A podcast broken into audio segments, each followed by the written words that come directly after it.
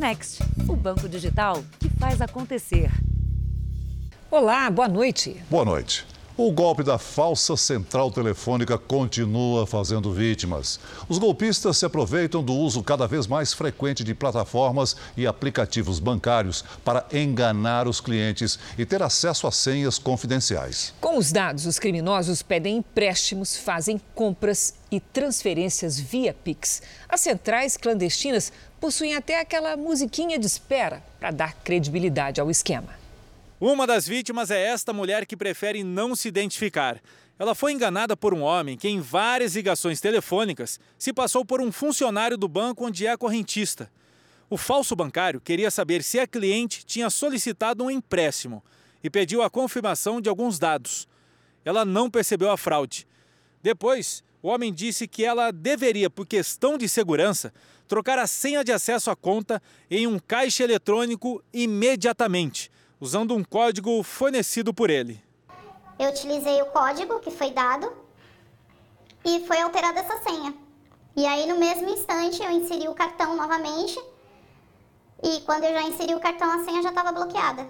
O golpista conseguiu fazer um empréstimo com os dados da vítima e transferiu via Pix R$ 5.300 para uma outra conta. Eu fui ver e o banco havia aprovado um empréstimo na minha conta no valor de um pouco mais de 5 mil reais, para eu pagar em 48 parcelas, dando um total mais ou menos de 16 mil reais. Qualquer pessoa pode ser vítima do golpe da falsa central. Por isso, as autoridades alertam: ao receber uma ligação suspeita, desconfie e não forneça qualquer dado pessoal a quem estiver do outro lado da linha. Se possível, vá diretamente ao banco ou ligue para falar com o gerente todo golpe eletrônico ele acaba sendo praticado por um indivíduo que detém algum conhecimento e uma malícia e também pela vulnerabilidade da vítima. E na maioria das vezes ele é praticado quando? Na urgência. O criminoso sempre tem pressa, porque na pressa a gente acaba às vezes se atropelando, não pensa muito.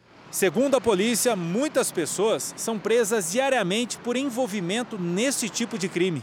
São milhares e milhares de pessoas que se dedicam todos os dias a praticar esse tipo de crime pelo telefone e pela internet. Não há uma quadrilha específica, não. São diversas pessoas de vários estados. Né? O crime não reconhece fronteiras. A vítima espera que o banco cancele a cobrança do empréstimo e devolva a ela o dinheiro debitado da conta. Meu nome vai sujar. Isso é certo, porque eu não vou pagar uma coisa que eu não fiz. Veja agora outros destaques do dia. Desemprego diminui e serviço informal cresce mais que trabalho com carteira assinada. Empresário nega ter financiado divulgação de notícias falsas. E presidente da CPI marca a votação do relatório final para 20 de outubro. Pelé recebe alta e deixa o hospital em São Paulo. E na série especial, a escalada dos preços obriga o brasileiro a mudar os hábitos, entre eles o de comer carne.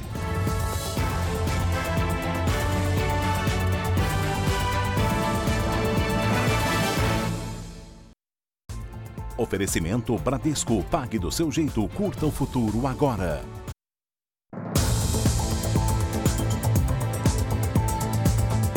Em Anápolis, interior de Goiás, a polícia montou uma força-tarefa para ouvir todas as possíveis vítimas de um ginecologista.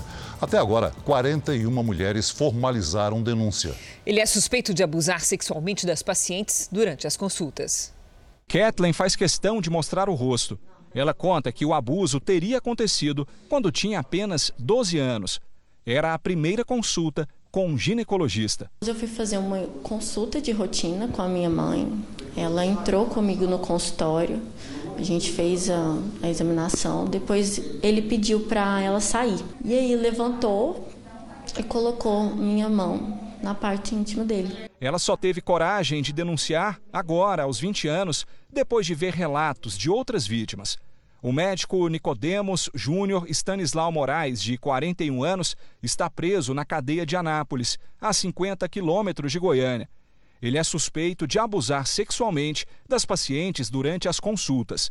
O advogado de defesa nega. A defesa entende que talvez possa estar acontecendo em um equívoco por parte das pacientes, tendo em vista que um médico ginecologista tem que ter um cuidado maior nessa inspeção com a paciente. Igual eu falo, ele está ali numa linha tênue, né? A Polícia Civil de Goiás montou uma força-tarefa para ouvir todas as possíveis vítimas. 41 mulheres formalizaram denúncia até agora. Apesar de já ter sido condenado pela Justiça em dezembro do ano passado por ter abusado de uma paciente em Brasília, o ginecologista continuava atendendo normalmente. Além de toques inapropriados, pacientes relatam que o médico tinha o hábito de usar palavras chulas e fazer abordagens fora do consultório. Nesta mensagem que a Record TV teve acesso, o médico se oferece para testar com a paciente um método contraceptivo. Bom, minha namorada já usou e eu não percebi diferença alguma. Posso testar? Brincadeira. Além de violação sexual mediante fraude, o ginecologista deve ser indiciado por estupro de vulnerável, já que algumas vítimas, como Kathleen, eram menores de idade. Eu não tive reação. Eu fiquei imóvel, sem falar nada, assustada. O presidente do Supremo Tribunal Federal, ministro Luiz Fux, revogou hoje a liminar que suspendia o passaporte da vacina na cidade do Rio de Janeiro. Com a decisão, o comprovante de vacinação contra a Covid volta a ser exigido em locais de uso coletivo como cinemas, clubes, academias e pontos turísticos da capital. Ontem, o Tribunal de Justiça do Rio de Janeiro havia acatado o pedido de uma aposentada que alegou não ter liberdade para circular. Telão do JR traz agora a atualização dos números da pandemia. Com dados oficiais do Ministério da Saúde, o país tem mais de 21 milhões 427 mil casos da Covid-19. São mais de 596 mil mortos. Foram 627 registros de mortes nas últimas 24 horas. Também entre ontem e hoje, mais de 20 mil pessoas se recuperaram. No total, já são mais de 20 milhões 425 mil pacientes curados e mais de 405 mil seguem em acompanhamento. Em setembro, o Brasil teve o menor número de mortes e de casos de Covid em 2021. Neste mês, foram 16.333 seis mortes em, no mês de setembro e 650.203 casos, segundo dados do Conselho Nacional de Secretários de Saúde. Um investimento gigantesco de dinheiro público deixado para trás. O complexo petroquímico da Petrobras, na cidade de Itaboraí, no Rio de Janeiro, consumiu o equivalente a 40 bilhões de reais. Ele foi considerado o maior projeto da estatal na história, lançado em 2006 no governo Lula. Mas até hoje não produziu nenhum barril de petróleo. A obra está parada há seis anos e deixou dívidas aos moradores que apostaram que o projeto iria mudar a vida deles.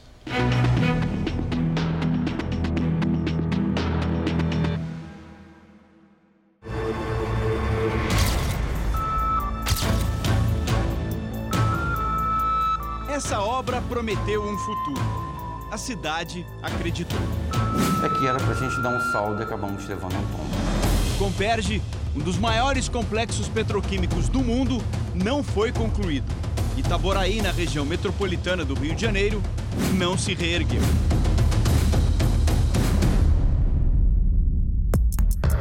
Foi o maior projeto da Petrobras. Anunciado em 2006, a obra bilionária teria impactos na economia da região e em todo o estado. O Comperge ampliaria a capacidade de refino de petróleo da companhia, 150 mil barris por dia. As atividades desenvolvidas lá atrairiam dezenas de empresas do setor. Projeções ambiciosas, 200 mil empregos diretos e a estimativa de que a população da cidade chegasse a um milhão de habitantes, cinco vezes mais a expectativa era muito grande. Então você tinha duas alternativas: ou você investia e conseguia acompanhar o crescimento, ou você ia ser engolido. Ricardo já vendeu picolé na rua. Foi comerciante e virou empresário ao abrir uma gráfica quando o Comperge chegou. Eu tinha em média 6 a 7 funcionários. Cheguei a 17 com expectativa de aumentar, né, de chegar a 20 ou 25. Só que a partir de 2014, a Operação Lava Jato descobriu contratos superfaturados da Petrobras. Os custos ficaram inviáveis, provocando a fuga de investidores. As dívidas da estatal aumentaram e ela também foi obrigada a reduzir investimentos. Quando o Comperge silenciou em 2015, as vendas do empresário minguaram. O sonho de prosperidade de Ricardo parou no tempo. Tudo que ele investiu está aqui nesse galpão. São dezenas de máquinas. Custaram há 10 anos um milhão de reais. Mas o pior é que todos esses equipamentos são antigos, obsoletos, sem valor de mercado. No máximo, serão vendidos para o ferro velho. Uma vida inteira perdida, são anos e anos de trabalho que você dedicou e foi tudo por água abaixo. Todo aquele sonho que nós tínhamos se acabou. Assim que o Comperge fechou as portas, Itaboraí perdeu o fôlego. O mercado imobiliário foi drasticamente afetado. 15 anos depois, esqueletos de concreto são a nova paisagem da cidade. Os prédios que ficaram prontos estão vazios. O município ganhou 2 mil novos apartamentos e 8 mil salas comerciais, a maioria desocupada. Arquitetura moderna para atrair executivos e investidores. Empreendimentos projetados para receber os empresários. Esse heliponto aqui, por exemplo, foi construído única e exclusivamente imaginando um intenso tráfego de helicópteros que deveria acontecer na região. Mas a verdade é que depois de mais de seis anos, nenhuma aeronave decolou ou pousou aqui. A previsão da Petrobras era gastar 8 bilhões de dólares, o que equivaleria hoje a mais de 40 bilhões de reais para fazer o Comperge. Mas custou quase o dobro, 75 bilhões de reais, sem nunca ter produzido um barril de petróleo. É investimento que eles chamam de afundado. É uma perda irrecuperável, investimento mal feito e que se perde. Era um projeto megalomaníaco que tinha de tudo um pouco. Para o especialista, as refinarias que nunca funcionaram poderiam diminuir os custos dos combustíveis no país. Nós importamos muito dos Estados Unidos esses derivados e somos obrigados a pagar o preço cobrado nos Estados Unidos. O Comperge funcionando aliviaria a pressão do preço dos combustíveis e daria outras alternativas da tecnologia petroquímica. Uma nova promessa tenta salvar parte do investimento. A saída anunciada recentemente é usar a estrutura para processar gás natural extraído da bacia de Campos. Por enquanto, apenas protocolos de intenções foram assinados. A novidade já mudou o ânimo de João Batista, que perdeu um milhão e meio de reais com o fechamento do Comperge. Ele tinha uma escola técnica profissionalizante para 600 alunos. Foi muito difícil, né? Inclusive por conta da, eu tive que fazer uma demissão em massa dos professores, dos docentes, das secretárias. Triste, né? Muito, muito triste com a realidade, né? É um recomeço modesto. O novo espaço é menor, mas João Batista aposta no novo Comperge para encher a escola de alunos. Esperança, né? Crescimento, voltar ativa novamente, propor empregos. Quero vencer. A Petrobras informou que o protocolo de intenções assinado com o governo do estado, com a Prefeitura de Itaboraí e com a Federação de Indústrias do Rio de Janeiro deverá criar condições para atrair empresas ao polo industrial deixado pelo Comperge e que as indústrias poderão usar a infraestrutura e os insumos disponíveis. Quem gosta de reality show e de música tem um programa imperdível nesse domingo às seis da tarde. A estreia da segunda temporada do Canta Comigo Tim. O tio tá on. Me chamou do quê? Tio. O meu espírito de, de adolescente, de criança, esse continua firme e forte. O Canta Comigo Tim volta com a apresentação de Rodrigo Faro. Você tem 11 anos e você é 11 coisas. Sim, 11 E nos bastidores, Ticiane Pinheiro conta as histórias desses pequenos, grandes cantores. Um pacote completo. Os 100 jurados formam um painel ainda mais animado. Ah, que carioca, tá! E no palco são crianças e adolescentes cheios de sonho e de talento. A segunda temporada do reality show foi apresentada hoje em uma coletiva virtual. É um divertimento garantido para quem assistir nas noites de domingo, Canta Comigo Tim. Essa galera, esses, esses garotos e garotas, eles, eles arrasam realmente. Nessa segunda edição, foram 3 mil inscritos. Desses, 88 foram selecionados. A maioria veio de fora de São Paulo. São talentos do Brasil inteiro que vão mostrar para os 100 jurados e para todo o país um repertório bem variado e cheio de brasilidade. Onda, onda, olha a onda. Tem pessoas que nunca estiveram ali na televisão e de repente elas se apresentam para 100 jurados. Então a emoção corre assim, sabe? Você vê que a criança tá ali sorrindo, o olhinho brilhando e é muito, muito bacana. Se depender do nível dos participantes, o sucesso da segunda temporada do Canta Comigo Tim deve ser igual ou ainda maior que o da primeira edição. Mais uma vez, os cuidados contra a Covid-19 foram rigorosos. Entre gravações e ensaios, foram feitos cerca de 2.500 testes. Já ganhou nosso coração, né, gente? O Canta Comigo Tim vai encher os domingos de música e emoção. Você quer se divertir, você quer se emocionar, você quer ouvir uma boa música, não canta comigo, Tim. Então, espero todos vocês domingo, a partir das seis da tarde. Um programa incrível e completo para vocês. Emoção garantida. A segunda temporada do Canta Comigo Tim estreia neste domingo às seis da tarde. E você, se você está ansioso para saber como é que vai funcionar o programa, onde é que se sabe tudo com antecedência? É no portal R7 que tem os bastidores, os jurados e as novidades desta edição. Veja daqui a pouco: taxa de desemprego cai e o trabalho informal sobe. E na série especial, a alta nos preços faz o brasileiro substituir produtos. Carne vermelha, por exemplo, virou item de luxo.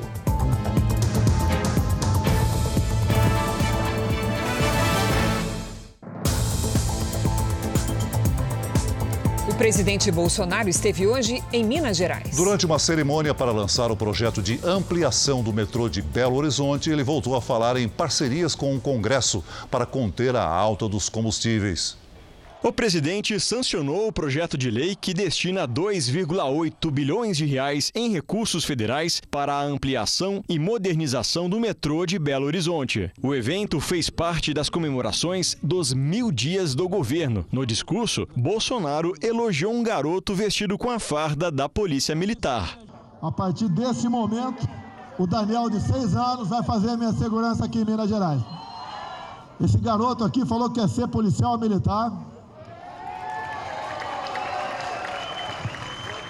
O sonho dele vai ser realizado, se Deus quiser. Lá atrás eu era de falar pouco.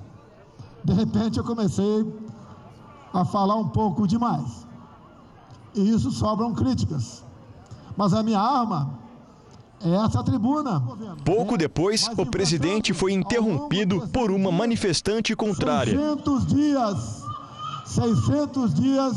Ela foi retirada por seguranças. Durante o evento que marcou o lançamento do Centro Nacional de Vacinas, o presidente Jair Bolsonaro voltou a defender o direito dos brasileiros de não se vacinarem. Nós conseguimos a vacina para todos os brasileiros.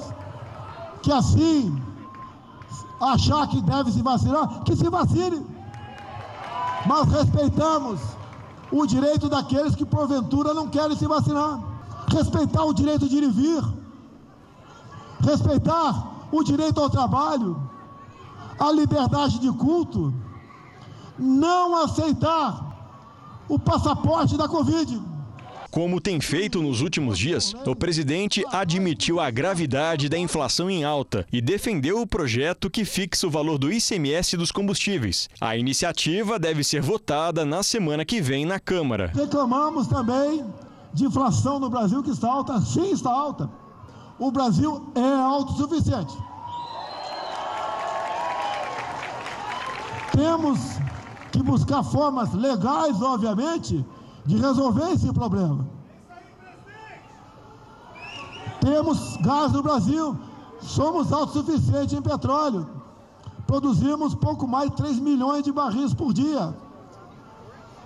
Ninguém quer quebrar contratos, mas ajustá-lo, reajustá-lo, podemos fazer isso. O presidente da Câmara falou que deve votar essa semana ou a semana que vem um projeto de lei complementar de nossa autoria definindo o valor do ICMS em, em números e não em percentuais. Ninguém quer brigar com governador nenhum. Queremos que o parlamento regulamente uma emenda de 2001, para que cada um tenha a sua responsabilidade no preço final de qualquer produto, em especial no que está sendo discutido aqui, a questão dos combustíveis. Depois do evento, o presidente se reuniu com empresários mineiros e retornou a Brasília. Neste ano, o Brasil vai estourar o limite da meta de inflação fixada pelo Conselho Monetário Nacional. E quem diz isso é o próprio Banco Central. Num relatório divulgado hoje, o Banco Central afirma que a taxa em 2021 deve ser de 8,5%, com 100% de chance de ultrapassar o teto da meta, que é de 5,25%. Motivos para isso aumento no preço dos produtos vendidos para o exterior, principalmente para a China, crise da energia elétrica e recuperação da economia. No mesmo relatório, a previsão para o crescimento do PIB, ou seja, da soma de todos os serviços e bens produzidos no país, é de 4,7%. E a taxa básica de juros, a Selic, deve continuar subindo e encerrar o ano em 8,25%. Veja a seguir: depois de um mês internado, Pelé deixa o hospital. E na série especial, com os preços lá em cima, o brasileiro tem de usar a criatividade para colocar comida na mesa.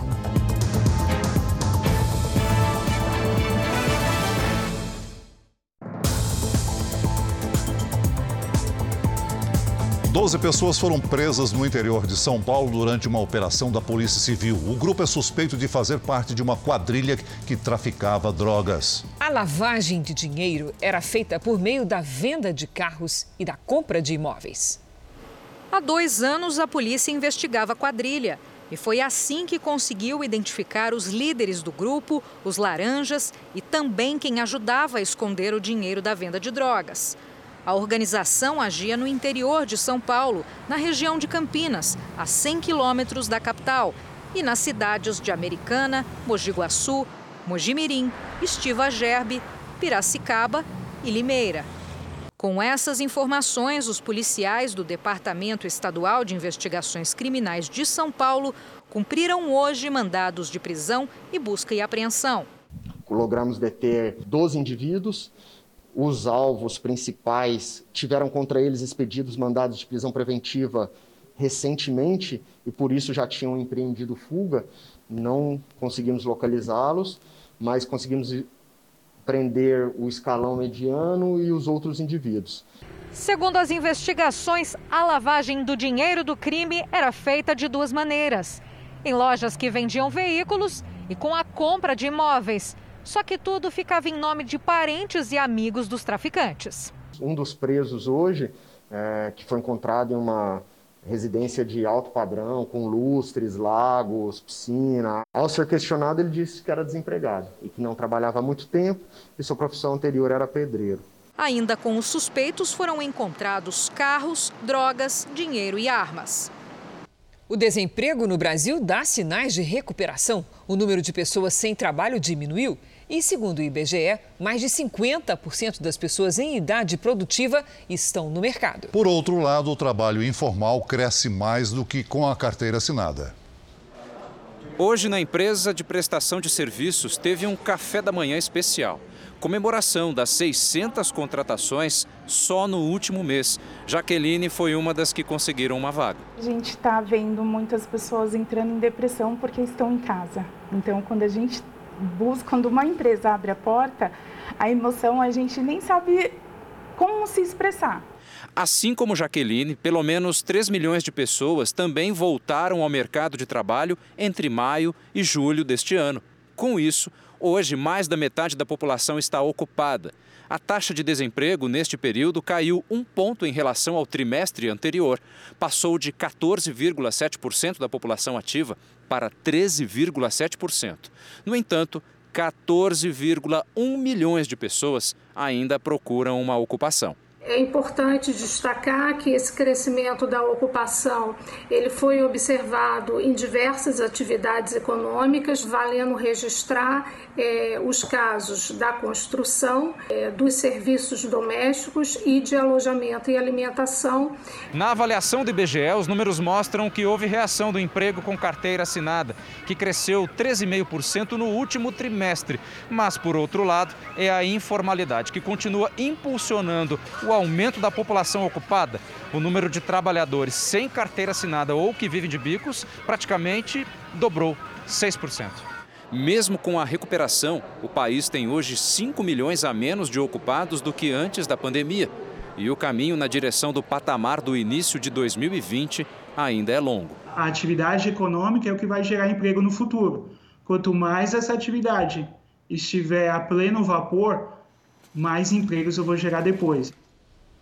Um padre é suspeito de assediar e abusar de monges no mosteiro no interior de Minas Gerais. Ele foi afastado da igreja e hoje ele mantém um consultório de psicanálise no interior de São Paulo. Segundo as vítimas, os abusos cometidos pelo padre da Igreja Católica Hernani Maia dos Reis teriam ocorrido nesse mosteiro durante a clausura na zona rural da cidade de Monte Sião, interior de Minas Gerais. A gente já sabia que é, tinha acontecido o fim do mosteiro, né? Porque havia saído muitos monges e que tinha sim alguma coisa. É uma coisa assim que não devia acontecer ainda mais com o ser humano nenhum, né? Mas ainda mais tratando de uma pessoa religiosa, né? Ao menos 19 vítimas acusam o padre de crimes sexuais e assédio moral entre o período de 2011 e 2018. Alguns dos abusos teriam acontecido durante sessões de psicanálise. Ele atendia os monges e direcionava as consultas para a sexualidade dos pacientes. O padre Hernani dos Reis só foi afastado da Igreja Católica em 2018, após ele mesmo pedir para sair do mosteiro por motivo de crise vocacional. Para esse psicanalista, esse comportamento pode gerar mais acobertamentos. Existe um lado que diz assim, vamos encobrir, e o outro lado que diz, não, isso, isso é tão sujo, isso é tão difícil de aceitar que eu não quero saber. E aí a coisa tende a se multiplicar, a coisa tende a, a ser entendida assim como um caso isolado. Uh, bom, é, é, uma loucura que, que acontece de vez em quando nas pessoas. Ou seja, a gente deixa de questionar os motivos, os processos, as razões pelas quais isso efetivamente acontece. Quando o padre Hernani se afastou do mosteiro, as vítimas se mobilizaram e denunciaram os abusos. O Jornal da Record procurou pelo padre na cidade de Franca, interior de São Paulo, onde ele tem um consultório de psicanálise. Mas em duas tentativas, Hernani dos Reis não foi encontrado. A polícia de Santa Maria, no Rio Grande do Sul, indiciou duas freiras por suposta prática de tortura, racismo e maus tratos. As denúncias são investigadas desde 2019. Os crimes teriam acontecido nesse lar de idosas, um dos maiores do Brasil, e teriam sido praticados contra as internas. Uma deficiente teria sido derrubada da cadeira de rodas. Numa outra acusação, as religiosas teriam impedido uma mulher de participar de um evento por ela ser negra. A direção do lar das vovozinhas disse que as duas foram afastadas. O advogado que as defende afirma que vai provar a inocência delas na justiça. A CPI da pandemia ouviu hoje o empresário Otávio Facuri. Ele negou que tenha financiado notícias falsas na internet. O empresário chegou com habeas corpus do Supremo Tribunal Federal, mas respondeu a todas as perguntas. Otávio Facuri teve os sigilos fiscal, bancário e telemático quebrados pela CPI da pandemia. Ele negou financiar a divulgação de notícias falsas. Foi acusado injustamente e caluniado como propagador de fake news, sem jamais ter produzido uma única notícia falsa. O empresário foi confrontado pelo senador Fabiano Contarato por uma postagem antiga considerada homofóbica. Otávio Facuri se desculpou. Mesmo assim, a CPI encaminhou o caso à Polícia do Senado e ao Ministério Público para apurar a ocorrência de eventual crime de homofobia. Facuri é vice-presidente do Instituto Força Brasil. Segundo os senadores que comandam a CPI, o Instituto teria tentado intermediar a venda de vacinas entre o Ministério da Saúde e a empresa Davat Medical Supply. O empresário afirmou que financiou o Instituto, mas que não tem poder de decisão. Respeitosamente, qual é a, a sua relação, senhor Otávio Facuri, com o coronel Elcio Bruno de Almeida, presidente do Instituto Força Brasil? Isso é importante para a investigação. O coronel Elcio Bruno, então, coronel Elcio Bruno de Almeida é um amigo pessoal que eu já o conhecia antes. É, no Instituto Força Brasil, eu assumi uma função institucional sem, delibera sem poderes deliberativos apenas como filântropo que ajudou a iniciação do Instituto e... É, o senhor patrocinava e o senhor eu, fez que... Eu ajudei o custeio ah. para alugar um escritório, para começar tá. a contratar advogados. É, já, já. Facuri também é investigado pela Polícia Federal no inquérito que apura o financiamento de atos antidemocráticos que aconteceram ano passado. A previsão é que semana que vem seja a última de depoimentos na CPI. A comissão vai voltar ao caso da Prevent Senior, ouvindo um médico que trabalhou na empresa. A CPI também vai ouvir o diretor-presidente da Agência Nacional de Saúde Suplementar, Paulo Rebelo. O relatório deve ser apresentado no dia 19 e votado no dia seguinte. Hoje, a Polícia Federal, a Receita Federal e o Ministério Público fizeram uma operação na Global Gestão em Saúde, empresa que é investigada pela CPI. Ela é de Francisco Maximiano, que também é dono da Precisa Medicamentos. As buscas e apreensões aconteceram em São Paulo e Minas Gerais. Vamos agora com a opinião de Augusto Nunes. Boa noite, Augusto. Boa noite, Cris. Boa noite, Celso. Boa noite a você que nos acompanha. Uma frase repetida no Brasil com lastimável frequência, você sabe com quem está falando? Ganhou uma nova versão na CPI da pandemia. Aspas. Me respeite, eu sou um senador da República. Fecha aspas. É o que dizem integrantes da bancada majoritária da comissão a qualquer depoente que declare ou faça alguma coisa que os desagrade. Nesta quarta-feira, por exemplo, o presidente da CPI, Omar Aziz, irritou-se com a opinião de um empresário e sentenciou, aspas, você é um negacionista que matou milhares de pessoas. Fecha aspas. Nesta quinta, Aziz alvejou outro empresário. Aspas. Você tem ódio no coração, rapaz. Fecha aspas. Segundo a Constituição, um senador é essencialmente um funcionário público. Assim, o depoente agredido verbalmente poderia retrucar com a seguinte verdade: aspas, me respeite também. Eu sou um dos pagadores de impostos e é esse o dinheiro que garante o salário e os benefícios recebidos pelo Senhor. Fecha aspas. Quem ocupa esse cargo tem direito a 165 mil reais por mês, mas só o salário de 34 mil é tributado.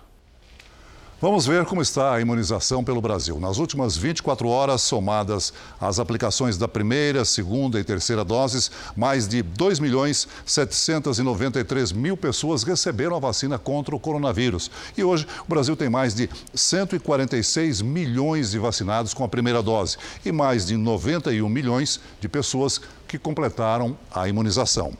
No Amazonas, mais de 2 milhões 524 mil pessoas receberam a primeira dose da vacina, ou seja, 59,13% dos moradores.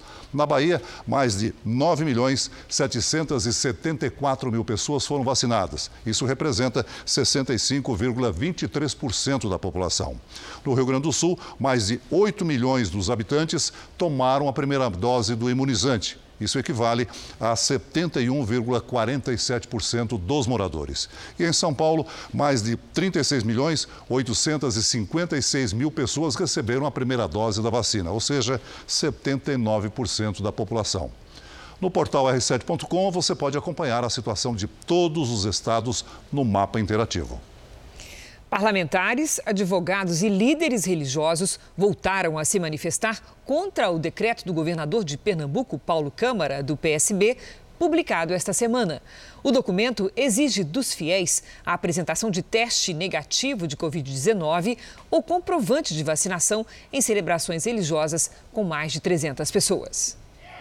Desde que foram reabertas, as igrejas e templos religiosos têm obedecido o distanciamento social e os protocolos sanitários nas celebrações.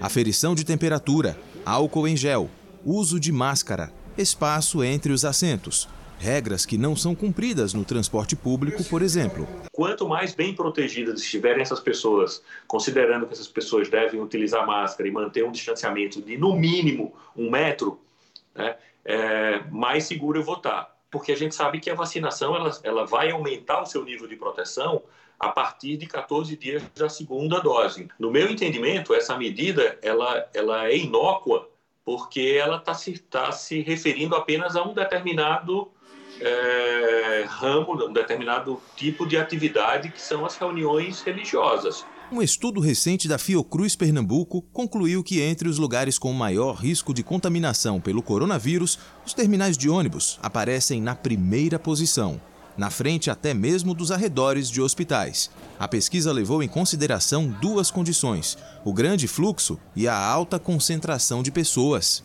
Dados oficiais mostram que menos de 40% dos moradores de Pernambuco estão com a imunização completa. Também é alto o número de pessoas com a segunda dose em atraso. São mais de 350 mil pernambucanos. Para líderes religiosos, a exigência do comprovante de vacinação nas igrejas ameaça a liberdade dos fiéis. Ele está proibindo o direito de liberdade da pessoa. A pessoa de ir à igreja, de ir ao culto. Quer dizer, se a pessoa não tiver imune, não tiver vacinada, ela não vai participar do culto, ela não vai assistir o culto, ela não vai entrar na igreja. Assim, a gente não pode impor às pessoas, nem impedir as pessoas de participar do culto, porque elas não estão imunes. Em Brasília, parlamentares também reagiram com duras críticas à determinação do governo pernambucano.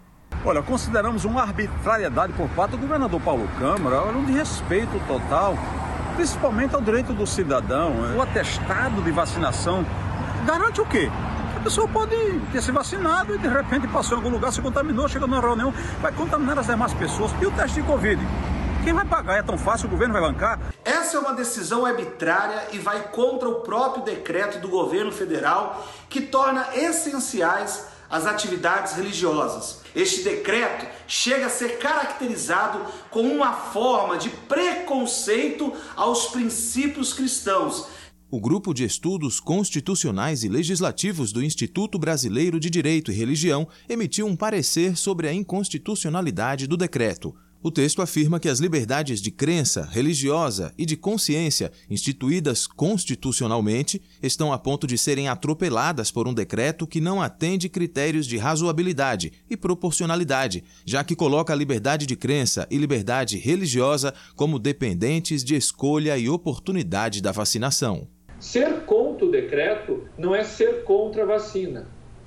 Ser contra o decreto é ser a favor das liberdades civis fundamentais e ser a favor também das pessoas que não têm condições de fazer um teste de PCR ou que não podem se vacinar por prescrição médica, mas ao mesmo tempo elas precisam ir no culto, elas precisam ir na igreja. Deputados gaúchos questionam os gastos do governador Eduardo Leite em viagens pelo país. O político intensificou as viagens para fora do estado desde que se lançou como pré-candidato do PSDB às eleições do ano que vem. No último dia 20, Eduardo Leite lançou em Brasília a campanha para as prévias do PSDB. Ele pretende ser candidato a presidente no ano que vem.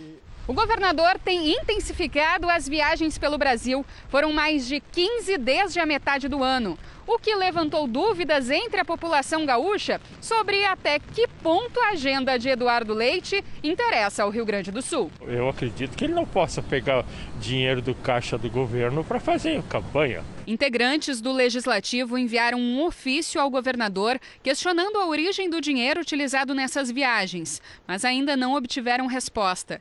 De acordo com esse cientista político, mandatários que têm interesses eleitorais costumam acelerar as viagens conforme as eleições se aproximam. Ele ir a Brasília ou mesmo a São Paulo dos estados não tem problema, desde que seja numa representação oficial do Estado.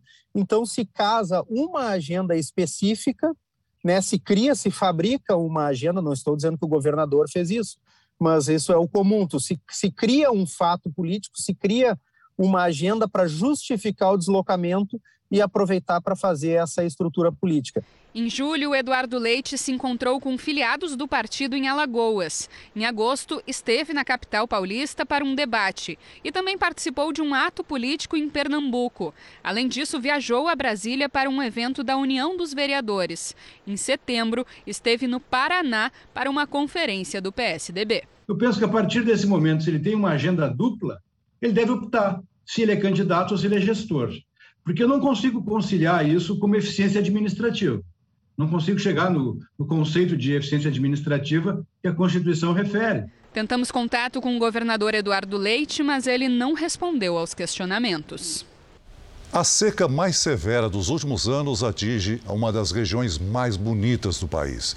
No interior de Minas, a falta d'água revela outro drama: a morte de muitos peixes.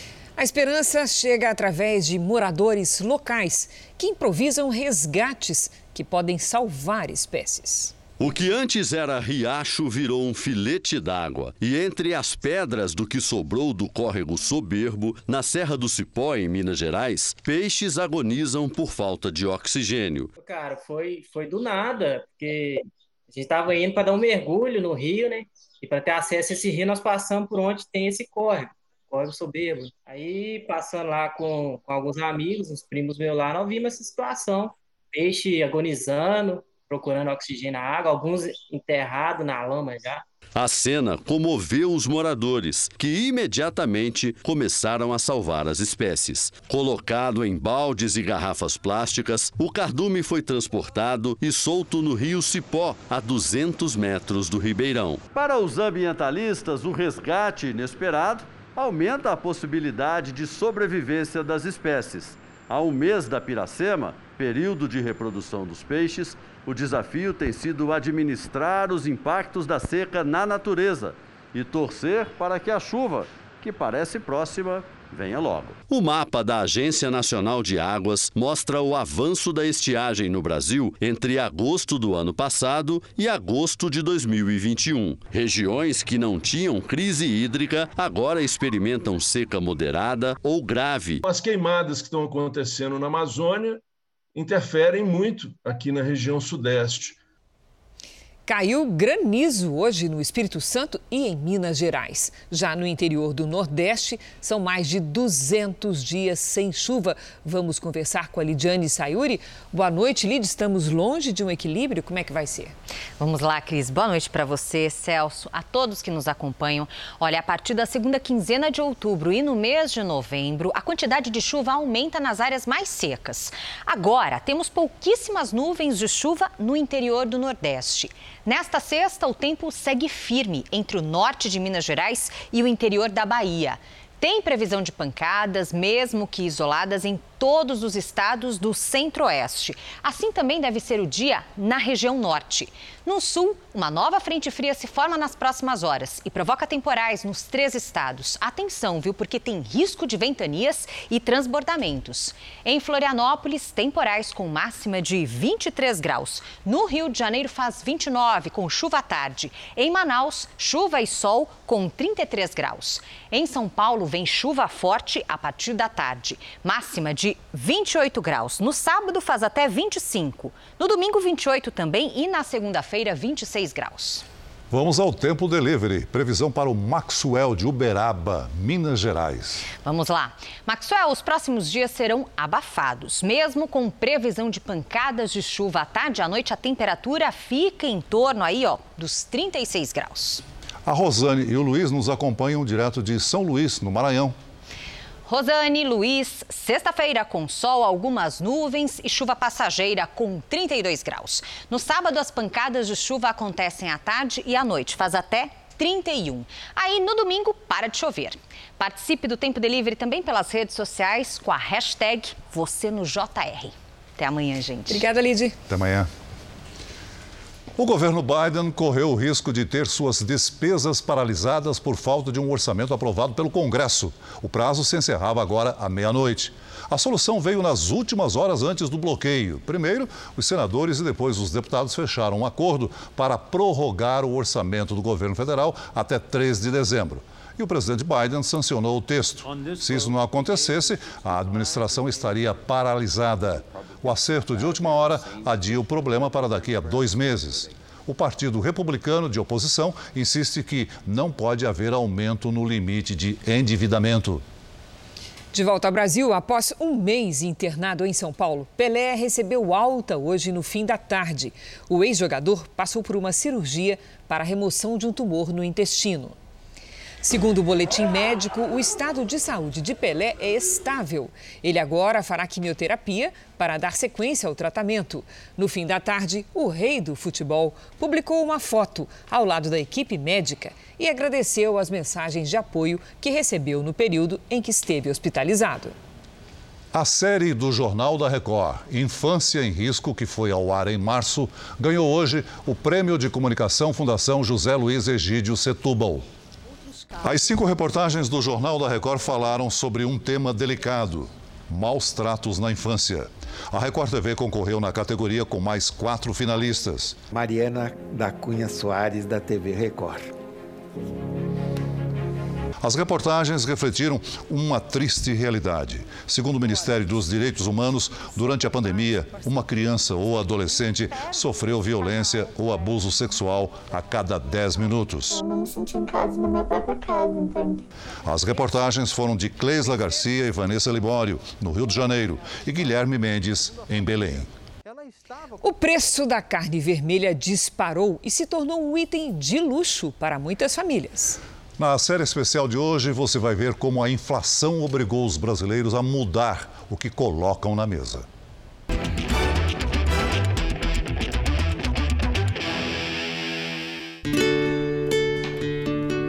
Na periferia de São Paulo, a casa simples onde Dona Neuza mora é também o lugar onde ela passa horas trabalhando duro na máquina de costura. A aposentada é vizinha ao açougue do seu Inhaúma, mas já faz meses que o pouco dinheiro que recebe não permite uma ida ao vizinho. Como é que é para a senhora não poder levar uma coisa que a senhora gosta tanto de botar na É mesa? muito triste, é constrangimento, constrangimento de eu não poder comer o que eu gosto. Na cozinha, a costureira se lembra de outros tempos. Tinha verdura, tinha fruta, tinha carne, bife cebolado, sabe? Eu não ficava sem uma mistura boa. Época bem diferente do almoço de hoje. Hoje eu estou preparando um arroz, um feijão e um, dois ovos que tem ali. E só tem dois. É só o que a senhora tem para mistura É hoje? só o que eu tenho para hoje. Mas nem isso é garantia para amanhã. E para o almoço de amanhã, dona Neuza? O almoço de manhã vai ser a mesma coisa. Um arrozinho, um feijão e ainda vou comprar o ovo ainda. Depende do que eu trabalhar ali, se eu ganhar 10, 15 reais costurando, fazendo conserto. A dificuldade que Dona Neuza tem para colocar carne na mesa é também realidade de outros clientes antigos do seu Inhaúma. Hoje a dificuldade está tão grande que eles mal compram a mistura do dia a dia. E sim aqueles produtos mais baratos que nós temos para vender. Leva muito a 100 com osso, pé de frango, são as mercadorias mais baratas que tem que o pessoal mais leva. Nos últimos meses, o movimento do açougue despencou e funcionários tiveram que ser demitidos. O preço da carne tem subido quase toda semana. Então você faz a placa hoje, sabendo que amanhã você vai ter que tirar. Porque para nós também adquirirmos o produto tá difícil, porque sobe todos os dias. Tudo mais barato, vai pessoal! O brasileiro tem comprometido cada vez mais o orçamento com itens essenciais, como a comida que coloca na mesa. Realmente é um absurdo de caro. Caríssimo. Cada dia está mais caro. No mês de agosto, o setor de alimentação e bebidas teve alta de cerca de 1%, quase o dobro da variação registrada em julho, segundo o IPCA 15, índice do IBGE, que mede a inflação para as famílias. O alimento que é produzido aqui no Brasil também é consumido por milhões de pessoas pelo mundo. E essa demanda aumenta agora que muitos países se recuperam da pandemia. Além disso, o valor do dólar tem tornado as exportações mais atraentes para os produtores nacionais. Com o aumento das vendas para o exterior, faltam produtos aqui dentro e o preço sobe direciona esse produto para fora, menos sobra produto aqui dentro e aí, naturalmente a gente tem cada vez mais essa pressão em preços. Para este especialista, a escolha do ministro Paulo Guedes em desvalorizar demais o real frente ao dólar piorou muito a situação. Haveria uma tendência de desvalorização? Sim. Mas tinha razão para o Brasil ser uma das maiores do mundo, como aconteceu no passado? Não a não ser a própria política econômica, que, insisto, segundo o próprio ministro, buscava esse dólar alto. No supermercado, as etiquetas têm sido trocadas com frequência. O consumidor olha, confere o preço de novo, mas está difícil de acreditar. Carne está horrível o preço. O que você comia antigamente, as despesas que você fazia, hoje você não faz mais. Para a dona Terezinha, que tem renda mensal de mil reais como diarista, a conta não fecha. Como é que tá aí para fazer as compras para colocar comida em casa? Tá demais, a gente compra porque precisa, porque o dinheiro não dá não. Se os alimentos estão mais caros, o preço da cesta básica, que ainda inclui higiene e limpeza, sobe também. Na maior cidade do país, a alta em agosto foi de 1,15% em relação a julho, segundo o levantamento mensal feito pelo Procon em parceria com o Diese. O quilo da batata, por exemplo, ficou quase 28% mais caro de um mês para o outro. Eu estou fazendo substituição, então a gente procura é, produtos de uma marca não tão conhecida, mas que são boas também, que a gente possa usar. O ganha-pão da família Silva ficou parado um ano e meio na garagem. O jeito foi se virar. Graças a Deus tivemos uma oportunidade, né, que o Adriano foi trabalhar com um amigo nosso que tem uma distribuidora de frutas. Foi o que a porta que abriu para a gente naquele momento e o que livrou a gente do colapso. As contas se acumularam e agora, com alta nos preços, está ainda mais difícil honrar os compromissos.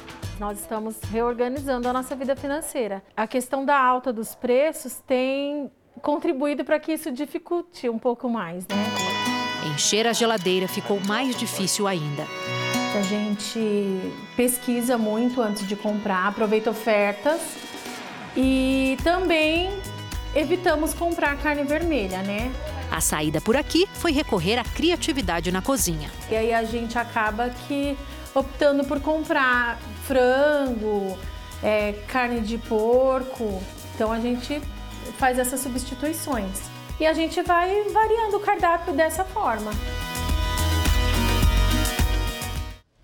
O Jornal da Record termina aqui. A edição de hoje na íntegra e também a nossa versão em podcast estão no Play Plus e em todas as nossas plataformas digitais. E à meia-noite e meia tem mais Jornal da Record. Fique agora com a novela Gênesis.